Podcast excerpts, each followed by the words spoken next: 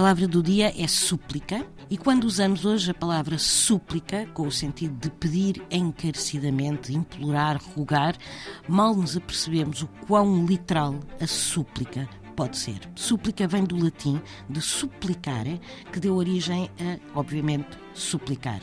Ora, plicare em latim correspondia a dobrar, ou seja, a dobrar-se, inclinar-se. No caso, suplicar alguém que o fazia significava inclinar-se, dobrar-se perante essa pessoa. E súplica e suplicar seria assim inclinar-se literalmente para pedir algo.